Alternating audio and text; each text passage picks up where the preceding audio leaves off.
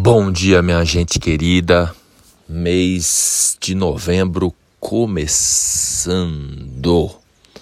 Vou falar mais brevemente desta vez porque a gente não está podendo falar muito, né? Com risco de ser censurado. Nunca imaginei que isso fosse possível no Brasil, a gente não poder expressar aquilo que a gente pensa, né? Enfim, mas vamos é, então falar apenas astrologuês, e eu sinto muito, né? A tradução não será tão explícita desta vez. Eu gostaria muito de passar aqui para dar boas e belas notícias, mas a gente sabe que o cenário não aponta nesta direção. No final do ano passado, eu fiz previsões e a minha maior preocupação tinha correlação com a disponibilidade de alimentos e questões envolvendo a água. Então, a, na minha visão, a gente passaria, seria um ciclo, né? Lembrando que o ano novo astrológico começa né, em março e vai até março. Então, seria um ciclo né, para a gente ter muitos desafios envolvendo as emoções, pois as emoções estão correlacionadas à água, a água propriamente dita, então eventos é, desastrosos envolvendo a água, envolvendo a natureza, e concomitantemente, como a água ela tem uma relação direta com a vida e com a produção de alimentos, eu pressupus que seria um ano que a gente teria desafios envolvendo a disponibilidade de alimentos no mundo, não só no Brasil, no mundo, né? E aí foi interessante porque a gente teve é, picos de desafios ali em, no meio do ano, né? A inflação, né? Foi lá para o alto, envolvendo o preço da gasolina e tudo mais, né? Mas com o cenário do fim da pandemia, efetivamente, como eu pressupus também, né, três anos atrás, quando me perguntavam, eu dizia que, que seria né, segundo semestre de 2022. Né, pela lógica é, dos ali das posições planetárias mais desafiantes. E aí, no segundo depois no segundo semestre, a gente teve um cenário de mais estabilidade o Brasil se colocou aí é, como isso nunca aconteceu na história, né, como a, a, o país com a quarta menor inflação do planeta. Inclusive, nunca havia ganho dos Estados Unidos. Então, a inflação nos Estados Unidos nesse mês de outubro foi maior do que a inflação do Brasil. Então, eu fiquei muito feliz, né? Mas foi uma alegria curta, né? Fiquei feliz, inclusive, por ter errado as previsões. Falei, caramba, o cenário era dos preços estarem, da gente estar tá com inflação, né? Não digo como a Argentina, né? Que, que está, imagina, a gente, nós, a maioria não viu isso. Os nossos pais, né? Porque a, a maioria que me escuta aqui é idades inferior a, a 50 anos, né? A maioria. Mas tem exceções de algumas pessoas aí que passaram pelo período da inflação, não é? Então eu não imaginava também que a gente fosse ir a níveis argentinos nesse momento que, segundo as notícias, está na casa de 100% a inflação. A inflação né? Imagina você ter um 100, reais, 100 mil reais na conta e depois de um ano o valor dele será apenas 50, metade do valor. Não imaginava isso também, não é? Mas o cenário ficou uh, bonito demais, parecia até pintado, né? E talvez alguns até pensem que o cenário foi, foi, foi pintado, foi manipulado, e talvez seja também, a gente só sabe uma parte do que se passa nos níveis maiores, certo? Mas agora, é, o que eu observo né, é que a, os desafios é, tendem a retornar. Né?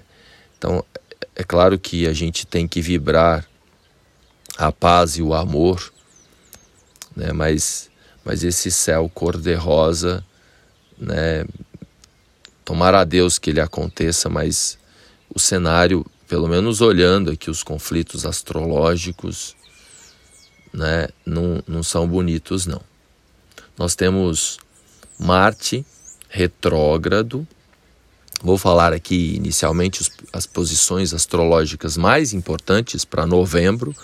Lembrando que novembro é aquele mês, mês de finados, dia das bruxas, né, na, na virada do mês. Então, esse é um período, tradicionalmente, pela natureza do planeta, é um, um período mais sombrio. Né? A gente sabe que o arquétipo, os, os graus finais de Libra e os graus iniciais de Escorpião, é a região mais sombria do zodíaco, pois é onde Lua e Sol não se sentem confortáveis. E para complicar tudo, nós temos, é, nós estamos em temporada de eclipses. Todo ano tem aí quatro eclipses, às vezes até mais, pois os eclipses acontecem a cada seis meses e eles sempre se manifestam em pares. Então nós tivemos o eclipse solar do dia 25 e nós vamos ter o eclipse lunar do dia é, 8, 8 de novembro. Vai acontecer no horário de Brasília pela manhã. Então, além de tudo, temos aí né, eclipse e nesta região, né, acontecendo exatamente né, nessa região. O solar foi no, no grau 2 de escorpião e o lunar vai ser um, um pouquinho mais adiante, no grau 16, em que a Lua estará em touro, conjunta a Urano. Então, Urano vai participar mais ativamente desse eclipse do que nunca. Antes de falar né, aí da segunda semana do mês, falando no geral os principais fenômenos os principais movimentos astrológicos. Marte retrógrado, e Marte é o comandante desse eclipse. Ele está retrógrado em Gêmeos e numa quadratura a Netuno. Por isso a preocupação com a água. E nós temos Júpiter parado. Então Júpiter ele fica praticamente o mês todo ali estacionado no grau 29. Volta um pouquinho no 28, então ele não sai do 28 e do 29. Né? Ele vai ficar direto né, no, no finalzinho do mês, dia 23. Mas Júpiter está ali, né, paradão, e essa quadratura de Marte com Netuno, ela pega Júpiter também. Por isso que as águas e as emoções continuam em ebulição nos níveis mais inimagináveis possíveis. Então a gente não escapa mesmo aí de porque se antes a gente cuspia, estava cuspindo fogo, né? Como eu postei aí em alguns lugares, né? Agora o negócio ele fica, né, mais indigesto ainda. Então as atitudes é que podem ser inimagináveis, não só na base do verbo, temos que lembrar que Mercúrio também está em Escorpião. Mercúrio vai trocar no meio do mês no dia 18, Mercúrio vai trocar para Sagitário. E nós teremos também uma mudança em Vênus. Vênus também vai, que também está em Escorpião, também no meio do mês vai trocar para Sagitário. Então nós iniciamos aí, né, no meio do mês, um, um processo de migração na direção de Sagitário. Agora, o desafio é vencer esses primeiros 15 dias do mês. Tudo indica que a segunda quinzena do mês ela tende a ser né, um, um, um pouco melhor. Ou não, né? Porque nós temos um eclipse lunar muito perigoso acontecendo no dia 8 de novembro. Por que, que é muito perigoso? Porque Mercúrio vai participar, é numa região complicada do zodíaco, e nós temos Urano e os nodos. O nodo está muito próximo, significa que esse eclipse, né, diferente do outro, esse eclipse ele tem né, um impacto maior, né, porque a distância, só para a gente compreender, né? Então, é, o referencial, eu não vou entrar em maiores detalhes aqui, é o grau do nodo, nodo lunar, cabeça e cauda do dragão. Então, no, no eclipse anterior, havia uma distância ali de quase de mais de 10 graus. Nesse próximo, a diferença está muito pequena. Então significa que é um eclipse é, é, mais visto, com mais impacto. Então o Sol e Lua estarão no grau 16 e os nodos no grau 13. E aí tem Mercúrio a 15 graus ali, praticamente junto com o Sol, e Vênus a 20 graus. E Urano exatamente no grau do eclipse, a 16 graus de touro. Então a gente não escapa mesmo, eu sinto muito. A gente não escapa de surpresas inimagináveis, inimagináveis. Todo mundo, quando eu falo isso, vai falar: ah, você está pregando que pode acontecer o golpe, não sei das quantas. Entendeu? Eu confesso que eu torço para que isso não aconteça, pois seria um caos humanitário para o Brasil, né? haja visto que nós já vivemos no passado. Né? Então eu, eu defendo né, que, assim, e, e rogo a Deus para que isso não aconteça. Não é? Agora vamos ter que rezar muito porque alguma coisa inesperada vai acontecer até o final do ano.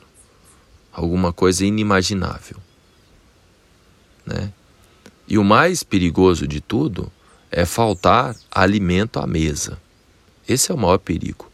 Quando eu decidi, no começo desse ano, vir para um sítio, plantar mandioca, eu estou olhando aqui, aqui na minha tenda astrológica tem uns pés de mandioca. Antes eu liguei para o meu pai, estive lá com meu pai, com a minha mãe, falei, meu pai tem um, uma fazenda lá no, do, no, no, outro extremo de Minas. Eu estou no sul e é lá no nordeste, lá na divisa com a Bahia. Atravessou o rio, é Bahia.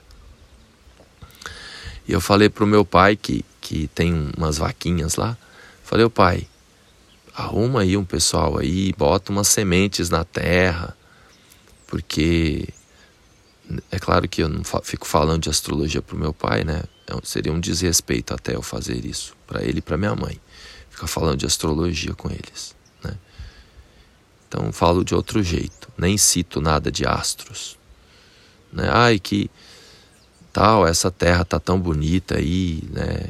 Toda verdinha, né? Tem chovido bastante esse ano, nos últimos tempos. Por que que o senhor não coloca aí umas sementes na terra, né?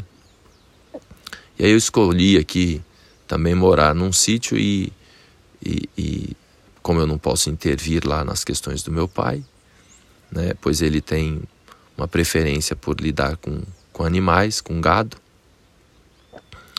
eu, eu mesmo resolvi arrumar um lugar aqui, né, e aí a gente colocou muitas sementes na terra aqui para produzir parte dos alimentos, né? Inclusive tendo em vista desafios futuros envolvendo a disponibilidade de alimentos ou a qualidade dos alimentos, né? por conta de agrotóxicos e coisas do gênero. Então é um tempo aí de muitas surpresas, por conta de Urano participando ativamente deste eclipse. Então a gente entra nesse mês de novembro, né, no período mais desafiante no que se refere à gestão de questões envolvendo a água. E como a água está ligada às emoções, também a gestão das emoções. Né, pois, é, diferentemente de outras épocas em que houve a possibilidade de união do país na direção de um caminho, mesmo né, após disputas acirradas, nesse momento agora isso é muito pouco provável, tá? Então, mesmo as pessoas mais é, consideradas é, conscientes, nesse momento fica complexo ter estômago né, para pensar numa reconciliação, né? pois o cenário se desenhou é, com base em, em desrespeito à justiça. Né? E quando há o desrespeito da justiça, né, a coisa se complica muito. E nem é no nível consciente. Isso mexe com questões inconscientes. Quando há injustiça, quando a justiça que deveria funcionar efetivamente, ela funciona ao contrário, isso gera uma revolta inegociável. Né? Quando, é... enfim, não vou entrar muito nessa situação, é... É... pois isso é um, um, um ponto que gera polarização. Então, os preconceitos e os conflitos, eles vão continuar, né? E não adianta, um lado não vai conseguir convencer o outro e o outro não vai conseguir convencer o outro, não é? Então, o que a gente vai poder fazer, tentar fazer nesse mês, é, é tentar minimizar o quando possível, as reações. Né? O ideal aí, tanto de um lado como do outro, é tentar deixar o outro lado quieto. Não cutucar, não provocar. Essa seria a melhor estratégia. Entendeu? Essa seria a melhor estratégia. Eu me lembro no pleito anterior, né, que no dia 1 de janeiro de 2019, um tio meu, meu tio favorito, que diz ter ajudado a fundar o PT, ele simplesmente largou tudo e virou andarilho de tanto sofrimento que ele teve com a questão toda da eleição e, e do companheiro dele preso lá em Curitiba, entendeu? E esse meu tio ele não, até hoje ele não se recuperou, né? Ele, ele adoeceu, mentalmente falando ou emocionalmente falando, né? E a família ficou desesperada, ele se tornou andarilho na ocasião, voltou para casa depois de uns três, quatro meses e ficou plantado. Não fazia barba, não cortava o cabelo, né? não comia. Isso se, desenho, se desenhou aí por uns dois anos, até que ele foi voltando ao pouco, aos poucos, depois de uns dois anos. Quando um primo meu, conseguiu colocar ele no carro e, e fazer uma viagem para Minas. Ele recuperou um pouco, mas até hoje ele isolou completo. Ele é um, uma criatura escorpiana, né? Nasceu no dia 18 de novembro. E ele isolou completamente, isolou completamente todas as pessoas que na cabeça dele não tem uma afinidade com o Lula. Então, é, todas as pessoas, né? Ele, ele excluiu das redes sociais, excluiu do telefone e simplesmente não dirige a palavra. A, é, não, passou a não dirigir a palavra a essas pessoas. Que ele acredita que estivessem do outro lado. Não é? Então, é, é, um, é um negócio muito, muito desafiante, muito doloroso. Né? É, e eu estive em São Paulo para votar, né? E eu não tive, por respeito a ele, eu não o visitei, né? Por respeito, por carinho, por amor, né? Porque ele é como um pai para mim, certo? Então, é, porque foi ele que me acolheu quando eu cheguei em São Paulo, certo? Então, é, ou seja, o que eu estou querendo dizer é o seguinte: nesse momento, o que a gente pode fazer é deixar a pessoa quieta num canto, sossegada. Não existe melhor estratégia nesse momento. Não tenta, não é um mês, para tentar reconciliação. Não é o mês para isso. Mês de reconciliação, eu falei muito atrás aí de reconciliação. Falei, falei, falei, cansei de falar. Agora não é hora, atenção, não é hora de reconciliação. Porque se houver a tentativa, a coisa piora mais. É que nem aquele velho ditado do cocô, que quando mais mexe, mais fede. Entendeu? Então não é um mês para isso. Então, se você gosta muito da pessoa que está do outro lado, deixa ela quieta. Quanto menos palavras, quanto menos provocações, melhor, né? Pois é, para não se complicar mais, porque a pessoa Marte está retrógrado. É o período mais perigoso de Marte, ainda mais em, em, em quadratura a Netuno. Então a pessoa pode explodir, ou ela pode pirar, ou ela, ela mesma, porque temos que lembrar do arquétipo de escorpião. O arquétipo de escorpião diz o seguinte: né, é o animal, é o, é o animal que consegue viver. Aliás, aqui no sítio tem vários, né? Eu tenho um vidrinho ali que eu vou catando eles e guardando, né? E eles ficam eh, escondidos. Um, tem que ser um lugar escuro, fechado. Né? Você não vê o escorpião andando à luz, ele fica no escuro. Né?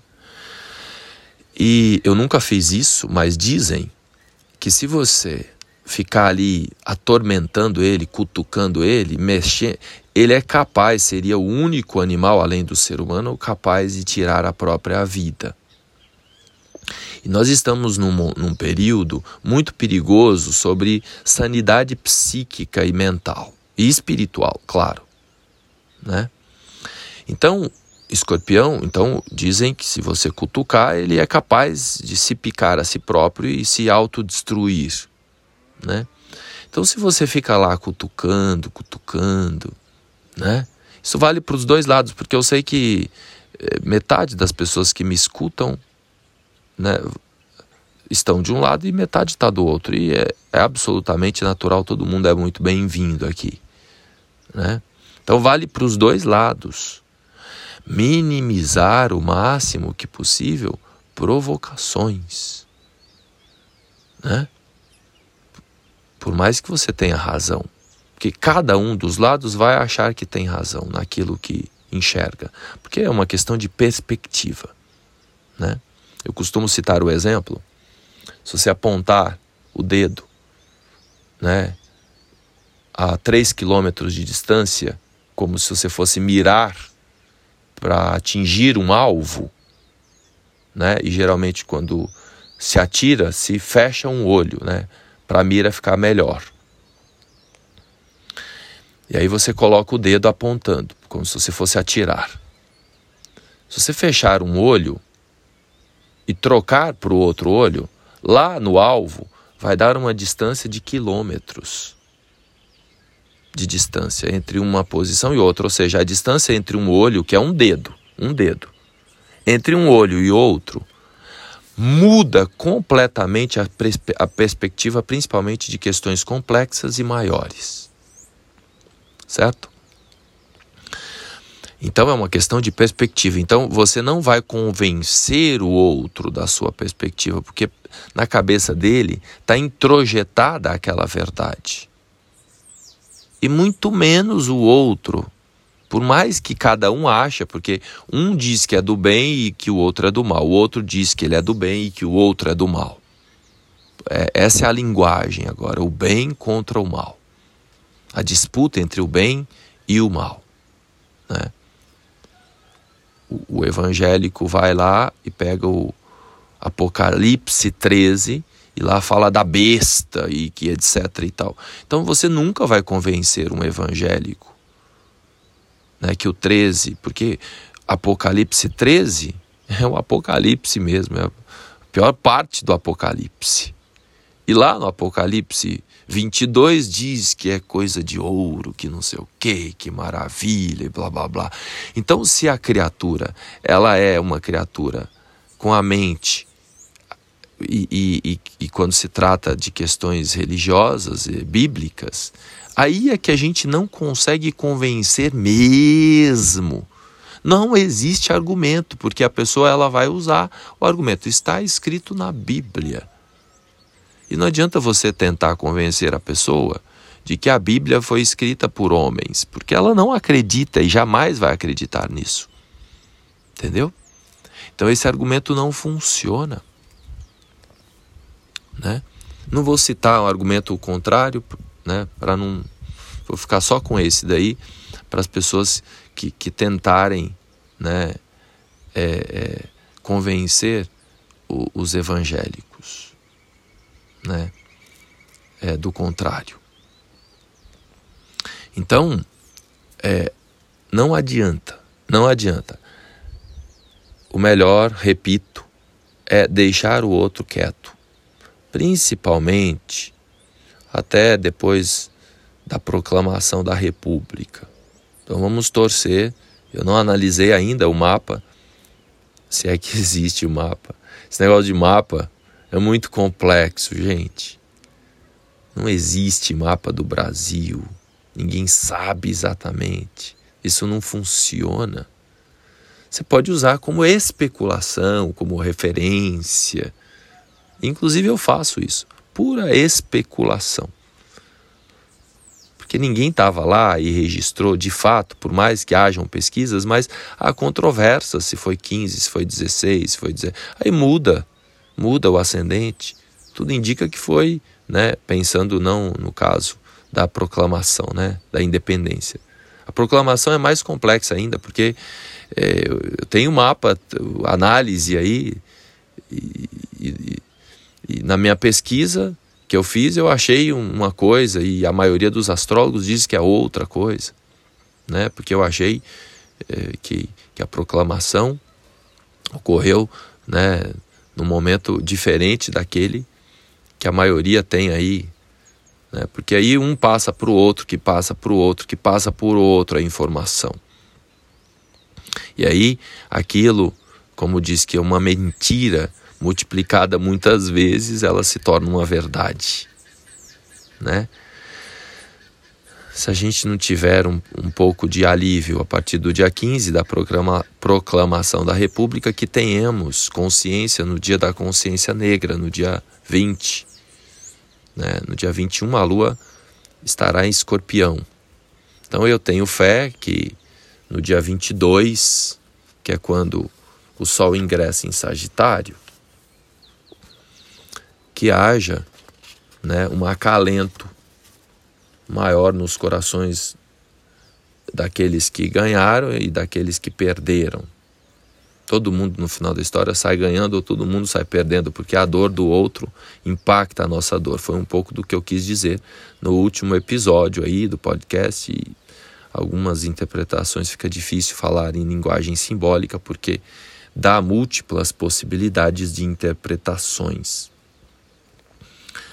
Então o Sol ingressa em Sagitário no dia 22 às 5 horas, quem nascer.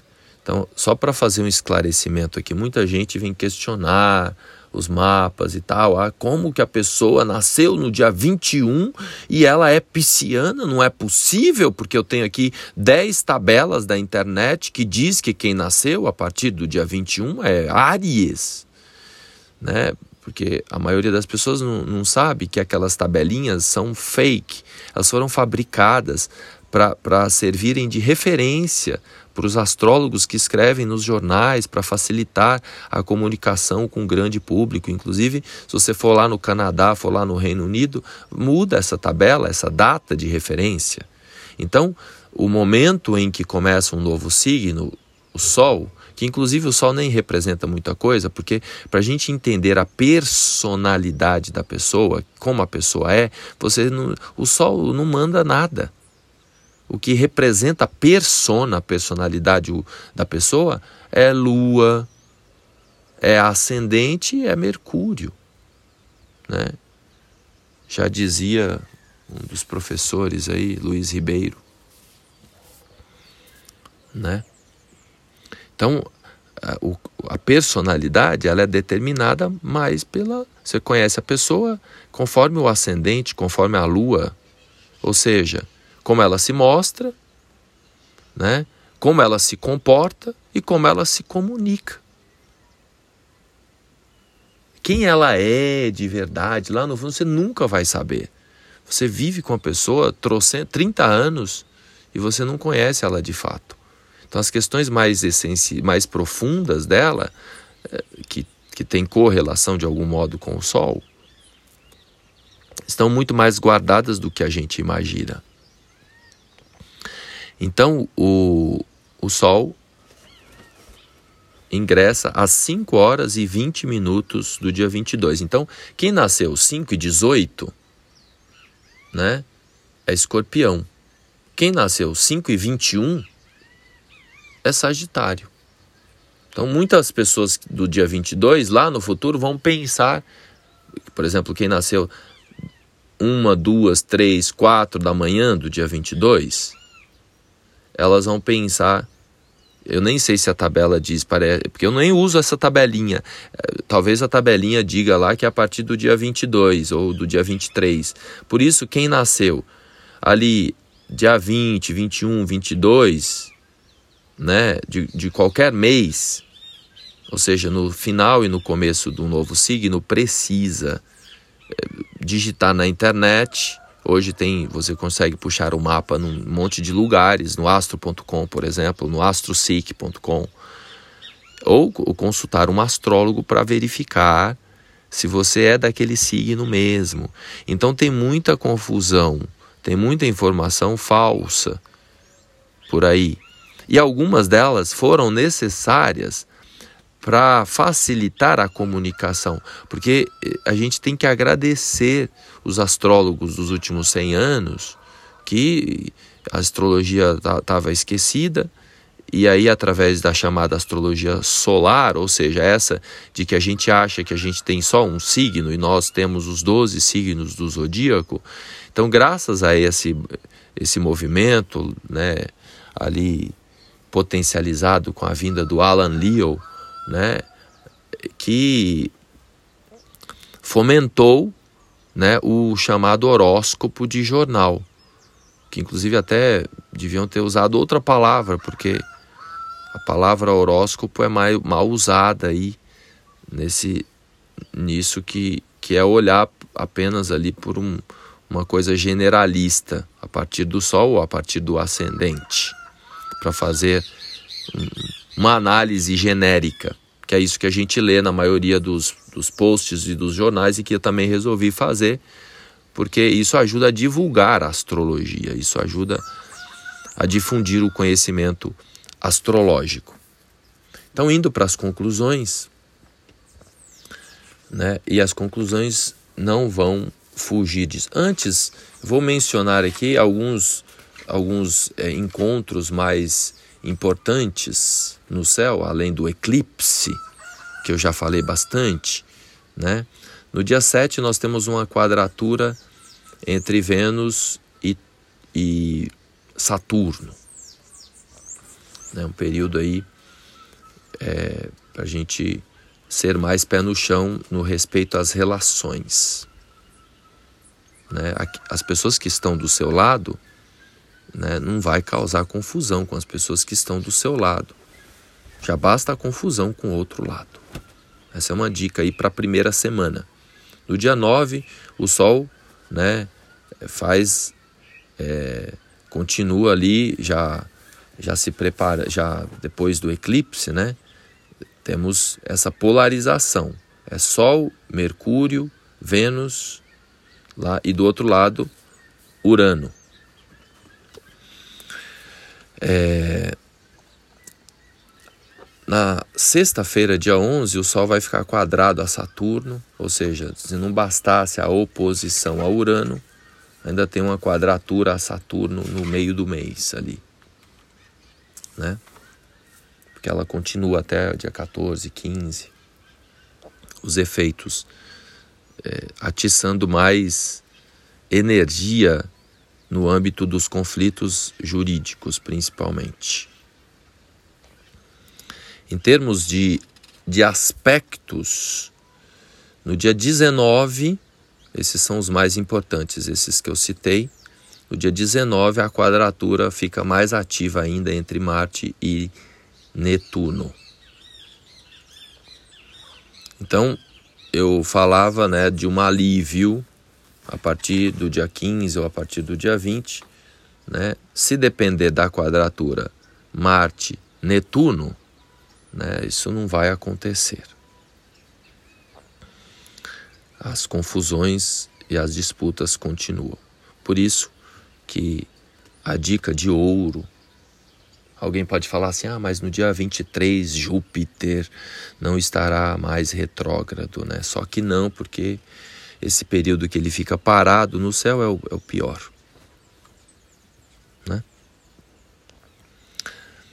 É, mas vamos ter fé, vamos acreditar, vamos rezar, vamos orar, vamos meditar e principalmente vamos deixar o outro quieto no canto dele. Tá bom? Para evitar mais desconforto, mais sofrimento. Fez sentido algum aí? Compartilha. Lembrando que você pode agendar a sua consulta astrológica. Obrigado pela audiência, gratidão pela paciência.